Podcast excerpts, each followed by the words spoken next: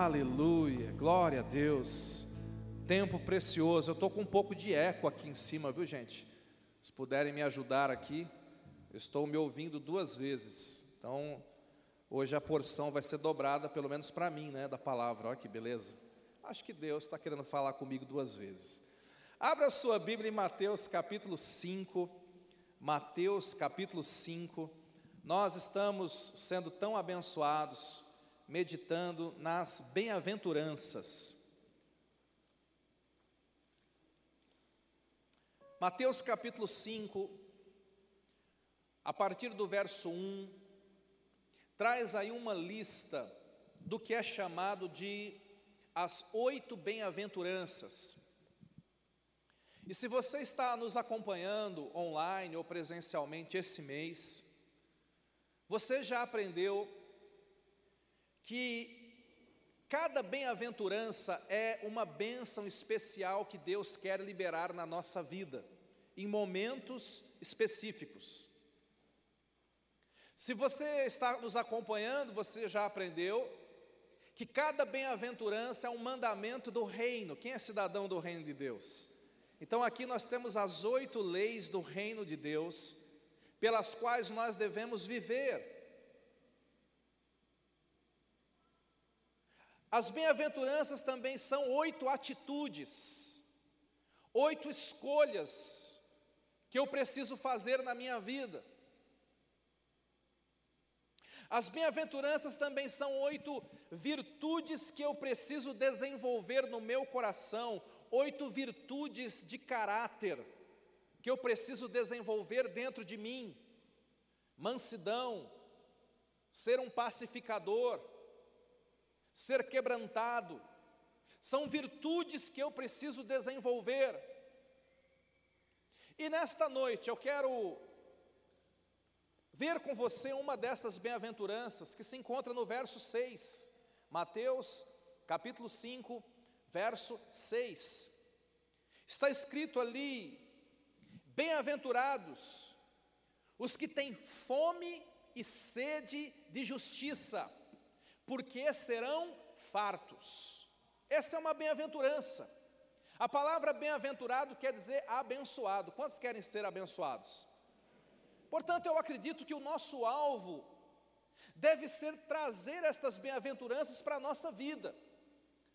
Isso aqui é uma bênção para você, mas isso aqui também é um mandamento para você, para mim. Isso aqui também é uma atitude que nós devemos ter, isso aqui também é uma escolha que nós devemos fazer. Mas, pastor, do que, que esse texto está falando? Que, que bem-aventurança é essa? Ter fome e ter sede de justiça. Eu quero rapidamente, nessa noite, fazer três leituras com você. Três leituras. A primeira delas, Primeiro entendimento que você tem que ter acerca da palavra justiça. Todas as vezes que a Bíblia fala de justiça, o primeiro significado dessa palavra é justiça espiritual. Diga justiça espiritual. Sabe, quando a Bíblia fala de justiça, quando a Bíblia fala do justo e do injusto, a Bíblia está falando daquele que está longe de Deus, pecando, portanto é injusto, e a Bíblia está falando daquele que agora foi lavado, remido no sangue de Jesus e agora é um justificado pela fé. Você tem que entender que quando a palavra diz aqui, em primeiro lugar, bem-aventurado aqueles que, aquele que tem sede e fome de justiça, em primeiro lugar, ela está falando o seguinte: bem-aventurado é aquela pessoa que entende que é pecador, Bem-aventurado é aquela pessoa que tem sede de Deus. Bem-aventurado é aquele homem, aquela mulher que diz assim: Eu preciso mudar. Sim, irmãos, o cristão, ao contrário do que, do que muitas pessoas pensam, o cristão não é aquela pessoa que se acha o santarrão. Pelo contrário, o cristão é uma pessoa que descobriu que é pecador e que precisa da graça de Deus na sua vida. E aqui o Senhor diz assim: se você tiver sede e fome desta justiça, Se você, ao olhar para o seu coração, você descobrir que, que falta santidade na sua vida, que falta justiça na tua vida, se você ora como o apóstolo Paulo, se você fala como o apóstolo Paulo dizia: o bem que eu quero fazer, não consigo fazer, e o mal que eu não quero fazer, acabo fazendo. Se você faz parte do time do apóstolo Paulo e reconhece que você precisa mudar, você tem sede, você tem fome de justiça, a promessa de Deus para você é: fique tranquilo, você vai ser farto. Amém? Você vai ser farto. Essa, essa primeira leitura de justiça espiritual, preste atenção, porque isso é muito forte.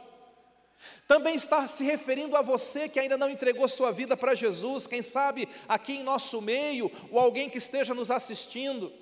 Você já ouviu falar de Jesus, você pode ter sido criado num lar cristão, você já pode ter tido contato com a Bíblia ou com alguma igreja, mas a questão é: você já entregou a sua vida para Jesus? Porque, amados, preste atenção, nós somos criaturas de Deus, e quando Deus nos criou, Deus nos criou para sermos templos do Espírito Santo, para sermos templos dele. Significa que todo homem tem o que a filosofia chama de vazio interior. Diga vazio interior. Todo homem tem um vazio interior. Todo homem tem.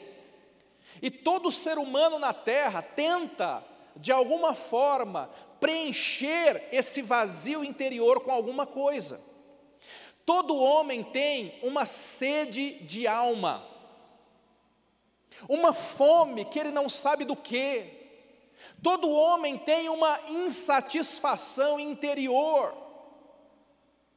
E a maioria das pessoas não sabe como preencher esse vazio. Então o que, que elas fazem?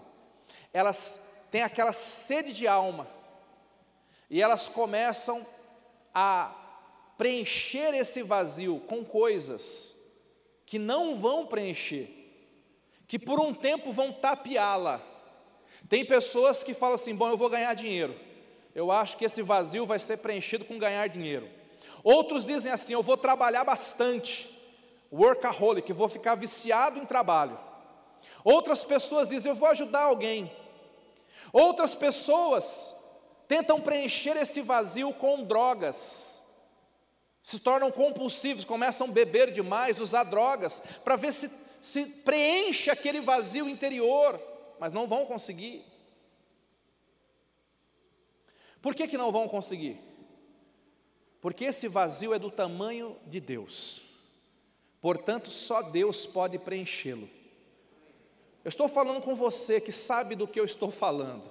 Você que está sentindo esse vazio interior, você que está sentindo o seu coração oco por dentro, e você tem tentado preencher, às vezes você vai até uma religião, você começa a frequentar uma igreja, mas não é o frequentar a igreja que vai preencher esse vazio, é você desenvolver um relacionamento pessoal com Deus, é você arrepender-se dos seus pecados e entregar a sua vida para Jesus.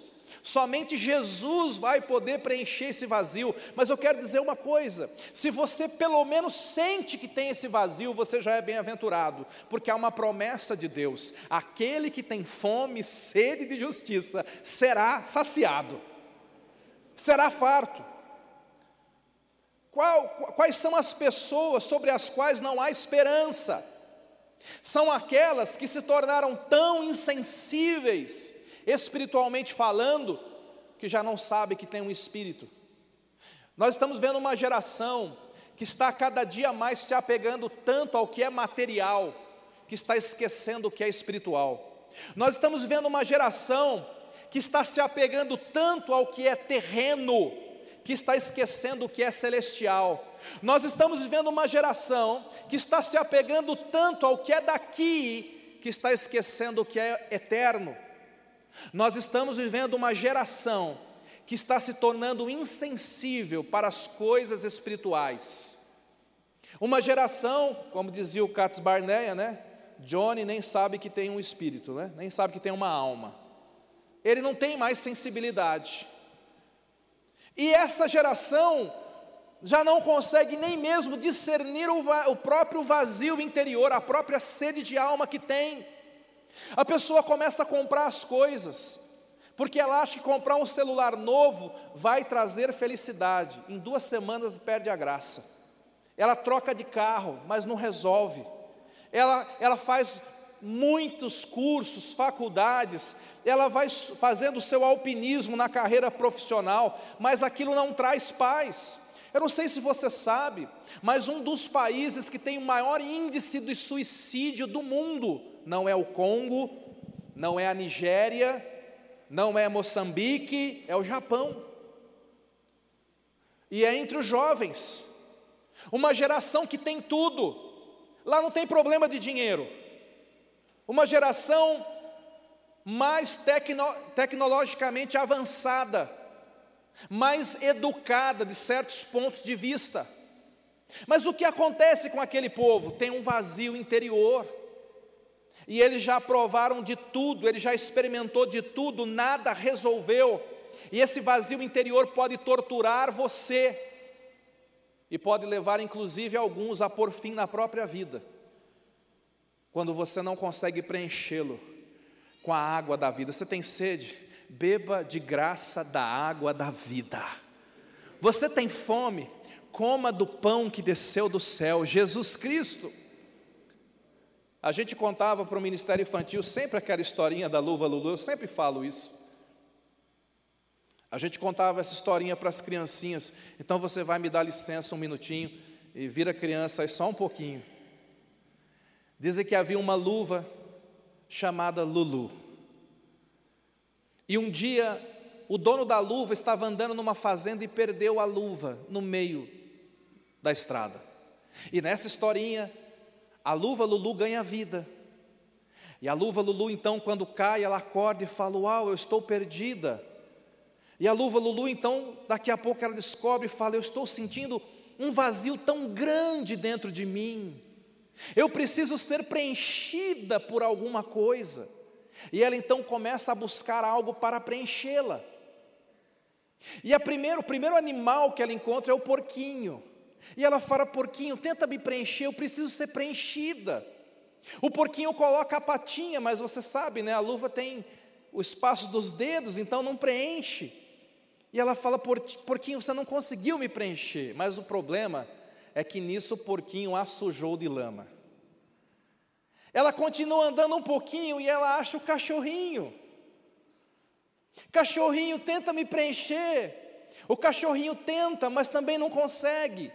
Mas o cachorrinho estava com a unha grande e rasga a luva Lulu. Ela anda mais um pouquinho e encontra a dona galinha, e quando ela olha para a pata da, da dona galinha, e ela vê aqueles três dedinhos para frente, um para trás. Ela fala: finalmente, eu achei, finalmente é o meu dono, é o meu dono, por favor me preencha. E a dona galinha tenta preencher. Vai três dedinhos, quatro com esforço, mas fica faltando um. E ela fala: foi quase. Agora a luva Lulu está andando pela fazenda vazia tentou de tudo e nada preencheu, se sente tão suja, se sente machucada,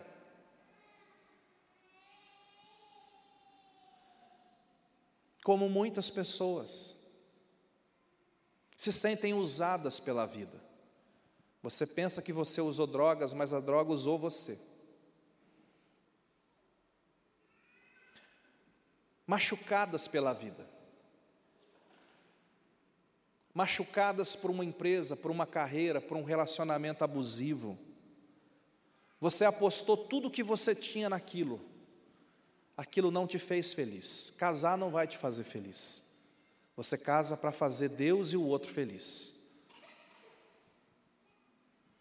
Mas nessa historinha, o dono encontra a luva Lulu, porque não fomos nós que escolhemos a ele, mas ele que nos escolheu a nós porque a Bíblia diz que foi Ele que nos amou primeiro. Então o dono um dia me achou, eu e você somos essa luvinha Lulu. E quando o dono encontra a luva, ele a toma, toda suja, toda rasgada. Ele a leva para casa, ele dá um banho nela. 1 João capítulo 1, verso 7 diz que o sangue de Jesus Cristo nos purificará de toda a injustiça. Quando você se converte, se arrepende, pede perdão, o sangue de Jesus derramado na cruz te alcança, te lava, te purifica. A palavra de Deus também nos lava, o Espírito Santo também nos limpa. O dono então começa a remendar a luvinha, conserta a luvinha, e é isso que Deus faz na vida daqueles que se entregam a Ele. Ele começa a consertar o teu casamento, ele começa a consertar as tuas finanças, ele começa a consertar aquela área que você falhava, aquela fraqueza que você tinha, ele te dá unção, ele te dá força, ele te remenda. E agora a luvinha está lavada, remendada, mas o dia mais feliz da vida da luvinha é aquele dia em que o dono a pega e ele coloca a sua mão nela e a preenche totalmente. E ela se sente toda preenchida. Ela diz: Eu estou cheia do meu dono agora. Eu nasci para isso. E queridos, essa é a sensação que alguém cheio de Deus tem que ter na sua vida. Se você tiver que ter fome, sede de algo, tenha fome de Cristo, tenha sede de Deus, preste atenção nisso. Eu não estou dizendo que você não vai trabalhar, não vai viver, não, você vai fazer tudo isso. Mas o que deve mover o nosso coração são as coisas do céu e não as coisas da terra. Amém, queridos? Essa é a primeira leitura, a primeira bem-aventurança. Tenha fome e sede dessa bendita justiça espiritual, dessa bendita justiça dos céus, e você vai ser farto. A segunda leitura que nós podemos fazer desse versículo é que depois que você encontrou Jesus, depois que você se arrependeu, agora que você está preenchido, o fato de você caminhar com o Espírito Santo, vai surgir dentro do teu coração uma outra fome e sede de justiça, é o que nós chamamos de justiça moral. Diga justiça moral. Justiça moral tem a ver com a minha conduta. Justiça moral tem a ver com a, com a forma como eu vivo a minha vida. Se você de fato está preenchido por Cristo, você vai querer fazer o correto, você vai querer agir com justiça na terra. O todo cristão, isso aqui é para quem está no reino, todo cristão vai ter uma sede de justiça. Eu não estou falando dos outros ainda não. Não estou falando para você sair apontando o dedo para governo, juízes, ninguém lá fora, vizinhos. Todo cristão vai ter uma sede de justiça na sua própria vida, ele vai querer agora mudar a sua conduta. Aquele que roubava não rouba mais, aquele que brigava não briga mais, aquele que era infiel agora vai procurar caminhar em fidelidade. Se você é um cristão verdadeiro, você saberá porque dentro do seu coração vai haver uma fome e uma sede de ser este justo. Eu não estou dizendo que você vai ser perfeito, mas eu estou dizendo que você vai ter uma, um desejo de ser perfeito, uma sede de perfeição. Perfeito só Cristo. Perfeitos seremos somente quando entrarmos no céu. Mas enquanto não chegarmos lá, nós vamos ter uma sede, um desejo, meu Deus, eu quero crescer, eu quero melhorar, eu quero mudar, Senhor. Amém, irmãos? Os irmãos estão aí? Justiça espiritual, justiça moral. E terceiro lugar, eu quero ficar e finalizar a mensagem nessa. E até quero que você entenda isso com bons ouvidos, porque eu sei que esse termo foi muito foi muito, infelizmente, desvirtuado por aí. Justiça social, diga justiça social. Muito usado por grupos políticos, não estou falando desse tipo de coisa, não. O que eu quero dizer com justiça social é você encontrar o teu propósito de vida em relação aos outros. É você encontrar o teu propósito de vida em relação ao mundo que você está vivendo. É você perguntar assim para Deus: Deus, por que, que eu existo? Para que, que eu vivo? Por que, para que, que eu sirvo? Por que, que o Senhor me colocou na terra? Todo cidadão do reino vai ter uma fome, uma sede, ele vai desejar um motivo, uma causa. Diga assim: Eu preciso de uma causa para viver. Amém, queridos? Você precisa ter uma causa, você precisa ter um propósito. Você, você que está me assistindo, você tem que ter um motivo para ser quem você é e para viver a sua vida. Todo cristão tem que ser movido por propósitos. Nós não podemos ser movidos por sentimentos, nós não podemos ser movidos pelas pressões da vida, nós temos que ser movidos por um propósito, por uma causa. Você precisa de uma causa. Você precisa descobrir em Deus. Claro, nós temos algumas coisas gerais. Se você é da igreja, a Bíblia diz que a igreja tem pelo menos três motivos para existir aqui na terra. Nós existimos para adorar a Deus. Quem adorou a Deus hoje? Adoração a Deus é uma causa da igreja na terra. Amém? Se você não tiver nenhuma causa, vai a primeira dica: decida ser um adorador de Deus na terra. Eu vou viver para levantar adoração, altares de adoração por onde eu for. Eu vou ser um adorador. Segunda causa geral da igreja para você viver, se você é igreja, você deve também ter a causa de edificar o corpo de Cristo. Você se envolve em ministérios. Você você faz uma pergunta: como é que eu posso fortalecer a igreja? Como é que eu posso fortalecer o reino? Como é que eu posso servir as pessoas? É claro que nessa pandemia mudou-se algumas ênfases. Nós estamos com alguns ministérios impossibilitados de agir e outros super sobrecarregados, né? Mídia, filmagem, toda essa ala online se tornou tão importante. Mas você tem que responder no seu coração: onde você faz parte, aqui nessa, nessa igreja, qual é o teu lugar, qual é a tua causa aqui dentro? Ah, pastor, a minha causa é vir no culto, assistir o culto, ir embora e fazer isso até Jesus voltar ou eu morrer. Você não tem uma causa. Mas você tem que descobrir qual é. Diga assim: adoração a Deus diga edificação ao corpo e diga evangelização ao mundo. Se eu sou igreja, eu vivo para evangelizar o mundo. Se eu sou igreja, eu vivo para evangelizar o mundo. E o mundo não, nunca esteve tão necessitado de evangelismo como hoje. Quem concorda comigo? As pessoas no risco de morte, as pessoas trilhando caminhos perigosos nesses dias, eu, os velórios que eu mais choro são velórios de pessoas que eu não sei se tinham Jesus.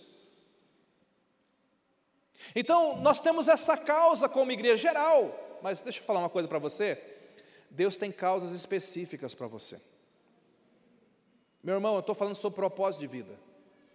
Você tem que ter fome e sede de justiça.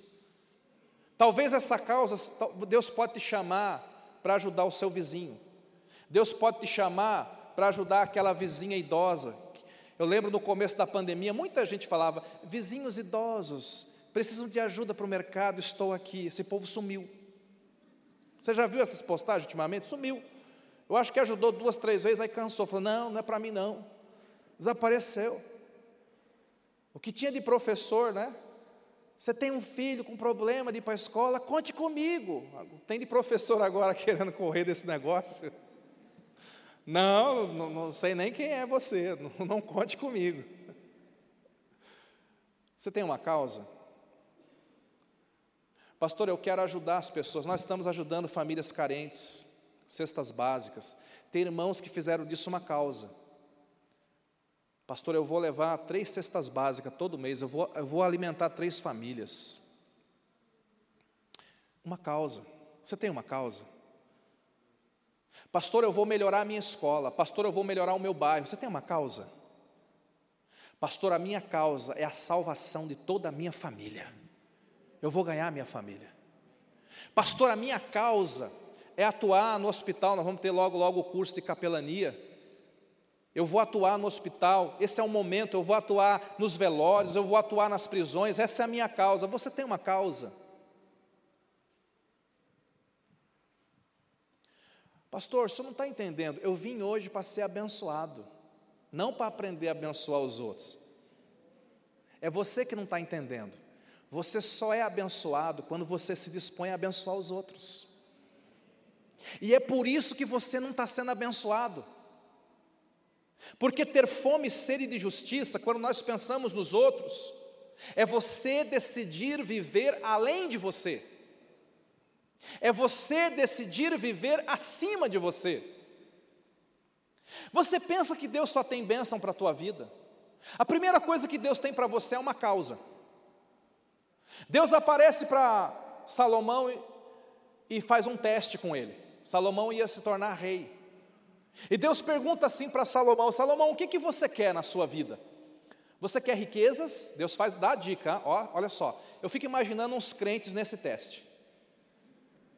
Deus aparece aqui e fala só com você nessa noite. O que você, o que você pedir eu vou te dar. Dica número um: riquezas. Dica número dois: fama. Dica número três: poder. E aí? Eu fico pensando muitos crentes, hum, finalmente, aleluia, olha, estou buscando há anos por essa experiência sobrenatural. Tem gente que ia levantar o dedinho e falar assim: posso pedir três? Os três.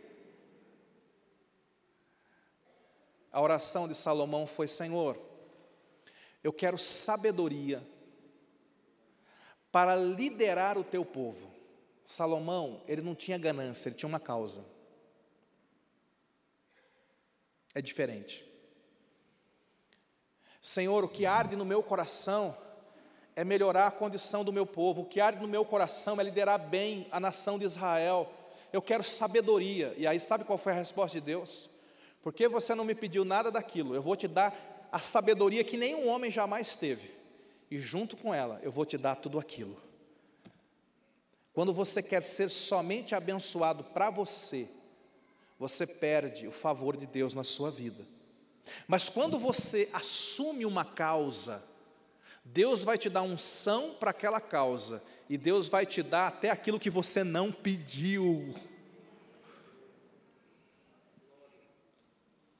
A pior vida para ser vivida é uma vida que você vive para si mesmo. Tem pessoas que vêm na igreja e interpretam mal a mensagem de prosperidade que pregamos. Tem pessoas que pensam que, que quando a gente fala que Deus prospera, é porque Deus quer encher o teu ego, encher o teu coração soberbo, egoísta. Deus quer que você viva para acumular coisas para você. Isso não é a prosperidade bíblica. Quando Deus olha do céu à terra, e procura alguém para abençoar, Deus procura pessoas que vão compartilhar. Deus precisa de parceiros na terra. Deus precisa de gente na terra que, que Ele saiba: olha, se eu colocar dinheiro na mão dessa pessoa, vai abençoar o meu reino, vai abençoar os vizinhos, vai abençoar o necessitado. Deus vai derramar sobre essa pessoa. Mas se Deus olha para o teu coração, e Deus vê uma pessoa egoísta, que só pensa em si mesmo, que só ora por você, que só chora por você, que só luta por você. Você é o último candidato a ser abençoado na lista de Deus. Porque bem-aventurado é aquele que tem fome e sede de justiça, não de ganância. Pelo que você chora, meu irmão? Pelo que você luta? o que ocupa as suas orações. Essa pandemia, se tem uma coisa desgraçada que ela fez, é que ela aprofundou muito mais ainda a conduta dos egoístas, dos isolados, daqueles que não querem se envolver com nada e com ninguém. Ela tem ensinado as pessoas a ficarem distantes, porque nós temos que ficar distantes. Mas ainda que você esteja distante, geograficamente dessa outra pessoa aí, o teu coração tem que estar perto. A igreja tem que continuar se importando de alguma forma, de alguma maneira. Quando Deus procurou os homens da Bíblia, Deus lhes deu uma causa. Deus encontra um homem chamado Abrão no meio de uma cidade de Ur dos Caldeus, um anônimo até então. Deus aparece para ele e Deus lhe dá uma causa: Abraão, eu quero te dar uma terra, quero fazer de você um povo, e você vai ensinar esse povo a me servir, e esse povo vai ser um testemunho na terra. Essa, essa era a causa. A gente costuma querer as bênçãos de Abraão, mas nós não entendemos que, que a condição das bênçãos era ele encher o coração com um motivo, uma causa para viver. Deus encontra Moisés e Deus coloca uma causa. Deus mostra a Moisés: tem um povo escravizado no Egito. Você vai viver para libertar pessoas. Você vai ser um libertador, sabe? Eu sei que existem Moisés aqui entre nós. Tem Moisés me assistindo. Deus chamou para libertar pessoas. Libertar da doença, libertar da pobreza, libertar dos demônios. Mas tem libertadores em nosso meio. A questão é: você está se deixando mover por esta causa? Deus tem uma causa para você viver. Fala isso para quem está do seu lado.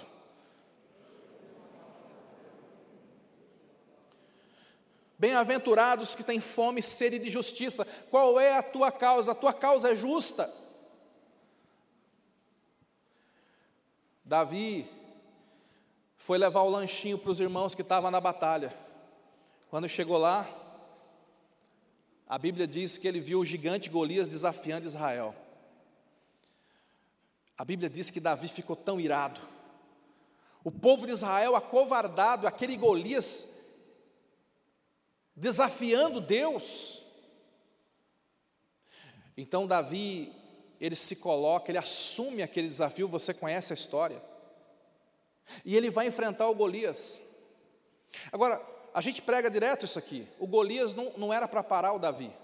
O, o Golias era a promoção do Davi. O Golias não era para destruir o Davi. O Golias era para abençoar o Davi. O teu Golias, esse gigante, não vem para te parar nem para te destruir, é para te promover. Agora, olha o que acontece. Quando Davi escuta aquele gigante, ele, ele fala assim: Quem é este incircunciso filisteu para desafiar os exércitos do Deus vivo? Ele, ele assume a causa, está entendendo? Ele fala: Eu sou de Deus e esse incircunciso não vai falar isso. Eu vou me levantar por essa causa. Quem tem uma causa é diferente. Quem tem uma causa tem sabor, quem tem uma causa tem convicção, quem tem uma causa persevera, quem tem uma causa tem outro semblante, não é, ah, não sei, estou vivendo, pastor, sei lá se eu sobrevivo. Agora, com, com cara de Davi, falar para quem está do lado: você tem que ter uma causa.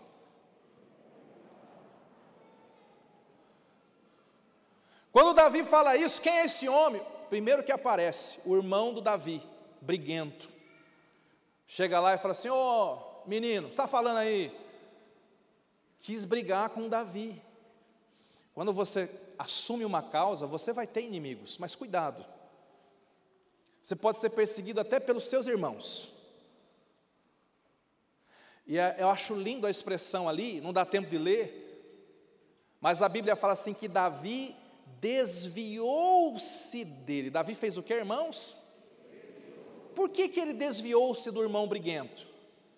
Porque você tem que aprender a escolher as suas batalhas. Você tem que saber com quem você deve lutar e com quem não compensa, ou você não deve lutar com aquela pessoa. Pare de lutar com teu cônjuge. Quem luta com as pessoas erradas jamais derruba os gigantes da sua vida.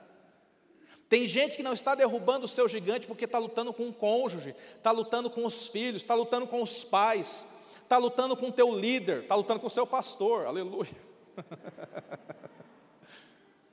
Vai lutar com o teu gigante, meu irmão. Se essa pessoa vier te perseguir, desvie-se dela. Quando você tem uma causa, você consegue lutar pelas coisas certas e não pelas erradas. O seu casamento é uma boa causa pela qual você deve lutar. A tua família é uma boa causa pela qual você deve lutar.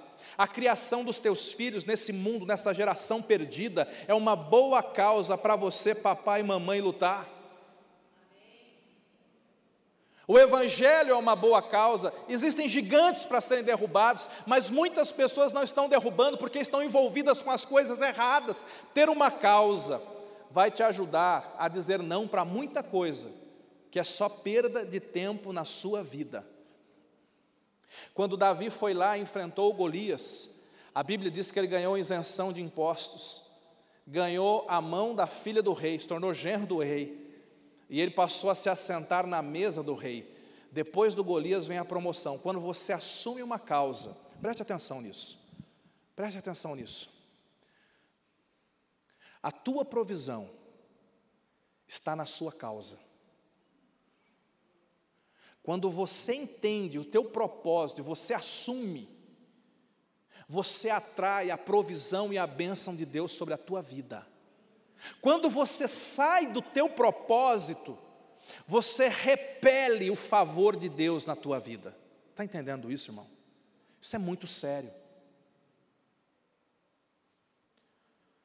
Neemias, copeiro do rei, soube que Jerusalém estava destruída acendeu uma causa no coração dele. Ele vai até o rei e fala: Rei, me dá seis meses de licença, eu vou reconstruir os muros da minha cidade. O rei podia ter falado não, mas quando você tem uma causa de Deus, você tem um favor de Deus sobre a tua vida. Tá bom, eu deixo ir. Rei, o senhor também consegue me dar proteção? Me dá uma carta de proteção. Está dada a carta de proteção. Rei, eu não tenho dinheiro, o senhor pode me dar recursos? Meu irmão, quando você tem uma causa de Deus, preste atenção, tudo que Deus inventa, Ele paga.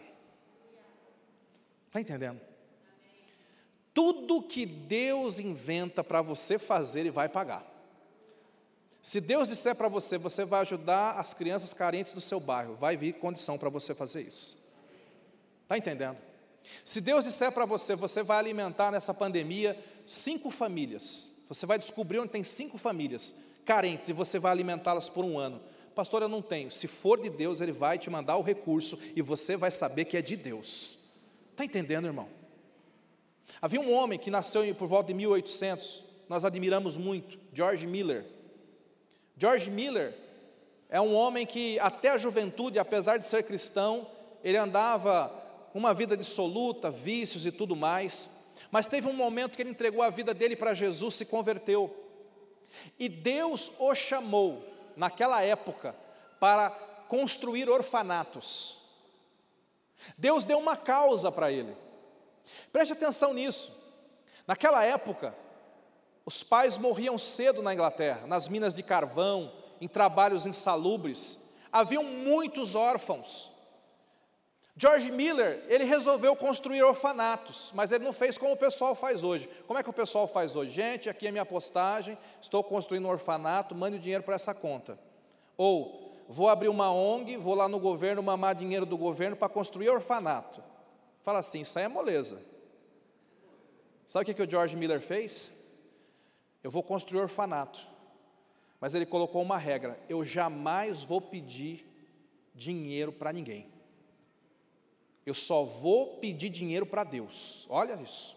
Isso é um, é um homem de Deus, né, gente? Ele se recusou, ele viveu uma vida inteira.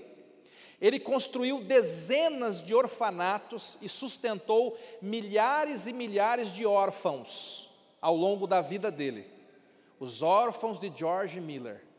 E durante a vida inteira dele, ele jamais pediu um dólar, um, uma libra esterlina para ninguém. Mas sabe o que aconteceu? Deus o sustentou, Deus mandava. Há uma passagem da história muito famosa em que ele estava no orfanato de manhã e não tinha o que comer de manhã, não tinha café da manhã.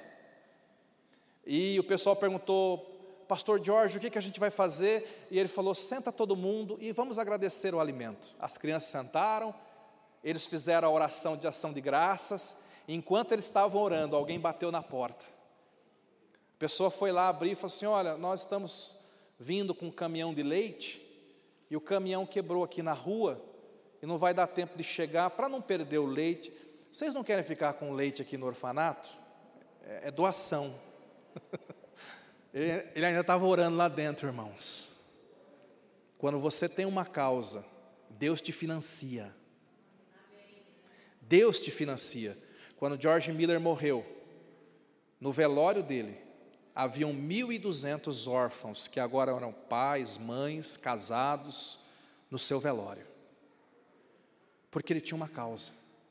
Deus tem uma causa. Deus encontra, encontra com, com Isaías e lhe dá um ministério, chama para pregar o Evangelho. Deus tem uma causa para você. Jesus encontra com Pedro e fala: Pedro, você pega peixe? Vou fazer de você pescador de homens. Pedro ganhou uma causa pela qual viver. O apóstolo Paulo, ao orar, ele dizia: Por esta causa eu me coloco de joelhos. Paulo tinha uma causa pela qual viver. Você tem uma causa? Qual o seu propósito, meu irmão? Do que você tem fome e sede? Pastor, eu não tenho fome e sede de nada, então está feia a coisa. Então, eis a causa que eu quero te dar. Pastor, Deus, melhor dizendo, a minha causa é ter fome por uma causa. A minha causa é ter sede por uma causa. Eu preciso ter o meu coração aquecido por algo. Billy Graham foi chamado por Deus para ganhar as nações. O coração dele ardia por converter, por levar o evangelho para os perdidos. Kenneth Reagan foi tocado pelo Espírito Santo. A causa dele era ensinar fé para as pessoas. Até hoje ele ensina através dos seus livros. T.L. Osborne, um, um jovem estava no meio da fazenda, no capinzal, foi buscar o gado. Quando ele saiu de casa, ele escutou o vizinho falando para o pai dele: Você soube, o grande pregador da cura, Smith Wigglesworth, acabou de falecer. Era um homem que tinha sido muito usado em cura divina. T.L. Osborne vai caminhando lá para buscar o gado, e ele vai chorando, e na medida que ele vai chorando, ele vai dizendo: Meu Deus, morreu aquele homem tão usado em cura divina. Quem o Senhor vai usar agora? Ele era o nosso campeão, ele era o campeão da igreja, Senhor. Onde ele ia, multidões eram curadas, Senhor. Quem o Senhor vai usar? E de repente o Espírito Santo vem sobre ele, e ele cai de joelhos naquele capinzal.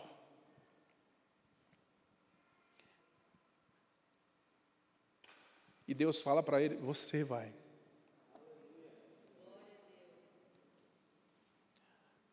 O nosso Deus não mudou. Deus tem uma causa para você. Se você não sabe qual é, não é porque Deus não quer falar, é simplesmente porque você não está ouvindo.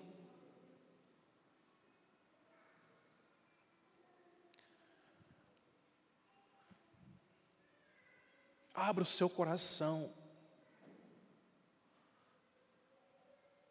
Desenvolva sede por essas verdades.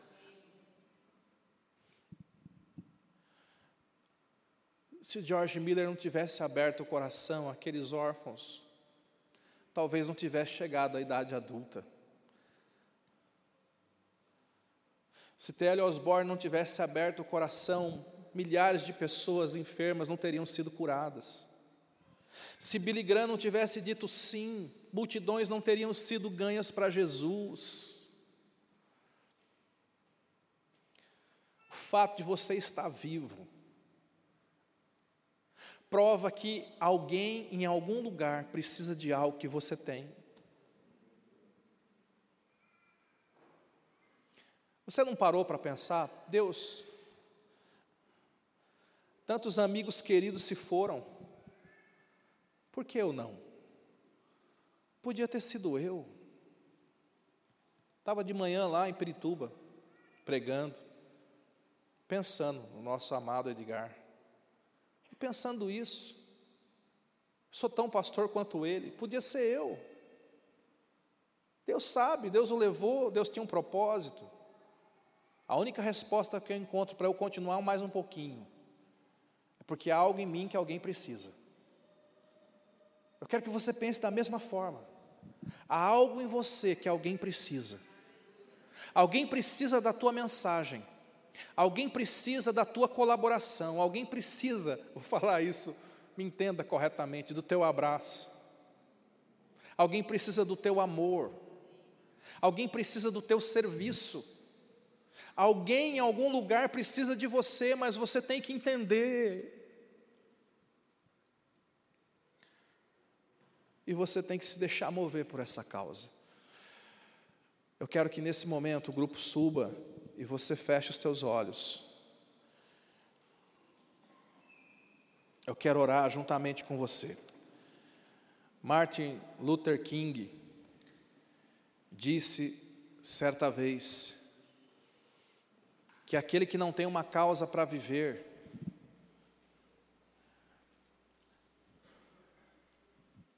ele não tem um, um motivo em Deus para estar vivo ele não vai ter significado na sua vida, a tua causa vai te dar significado.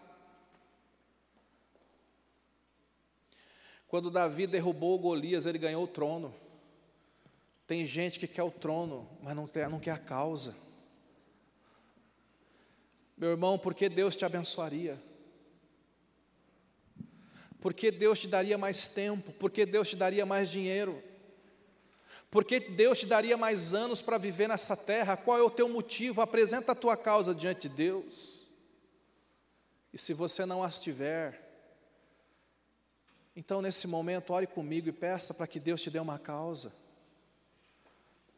Peça para que Deus abra os teus coração, o teu coração para você ver os necessitados, os aflitos, pessoas sofrendo debaixo do pecado, pessoas que ainda não conhecem a mensagem salvadora de Jesus Cristo, estão tão perto de nós, cruzam o nosso caminho todos os dias.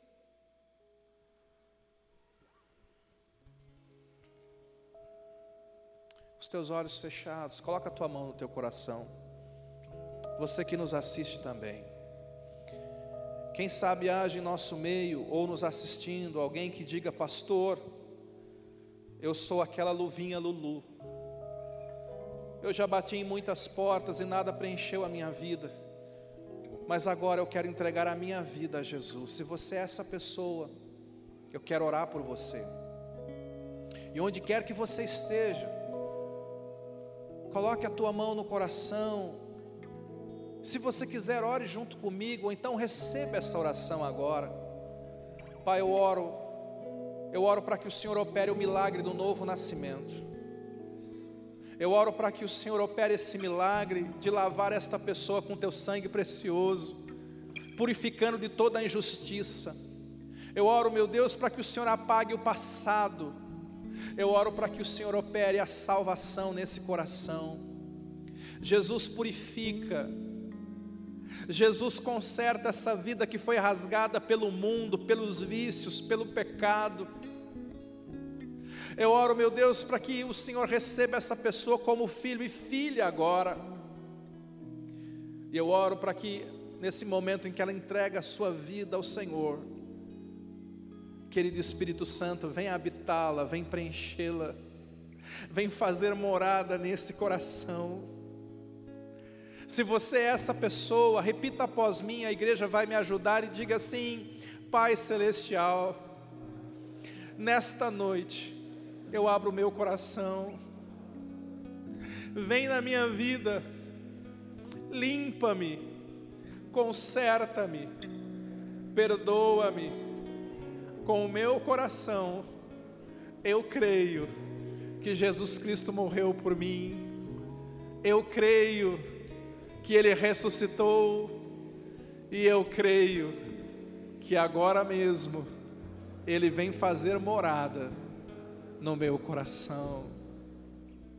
Se você fez essa oração, está aqui, nos procure no final do culto.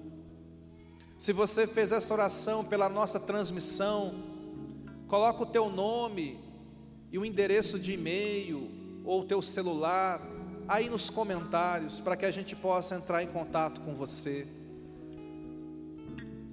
Continue com os teus olhos fechados. Pai querido, nós precisamos de uma causa para viver. Eu oro, meu Deus, porque nós estamos no meio de uma geração desse ponto de vista perdida. Uma geração que vive e não sabe por que vive, Senhor. Meu Deus, livra-nos disso. Abre os nossos olhos, Senhor, os olhos do nosso coração. Mostra-nos, meu Deus, o motivo. Dá-nos, meu Deus, uma razão para vivermos, Senhor amado. Eu oro por essa pessoa que se sente acomodada. Nós não queremos ser movidos pelo comodismo, mas por uma causa. Eu oro por essa pessoa que se sente estagnada, por essa pessoa que se sente vazia, apesar dela ter Cristo, Senhor. E ela está assim porque, mesmo tendo Cristo, ela ainda não entendeu a causa em Cristo, pela qual ela foi criada. E meu Deus completa, preenchendo essa vida e este coração com uma causa para se viver. Eu oro em nome de Jesus, Senhor. Acende o teu povo, acende a tua igreja, acende essa pessoa, sopra esta brasa, Senhor querido, em nome de Jesus. Devolve para o caminho. Eu oro para que o Senhor traga unção sobre esta pessoa que entende porque foi chamada. Eu oro para que o Senhor traga provisão para esta pessoa que entende porque foi chamado. Eu oro para que o Senhor traga, meu Deus, todos os recursos que essa pessoa necessita, que nós possamos sair daqui para viver além de nós. Em nome de Jesus, essa é a nossa oração. Amém e amém. Amém, queridos? Eu quero encerrar consagrando os dízimos e as ofertas.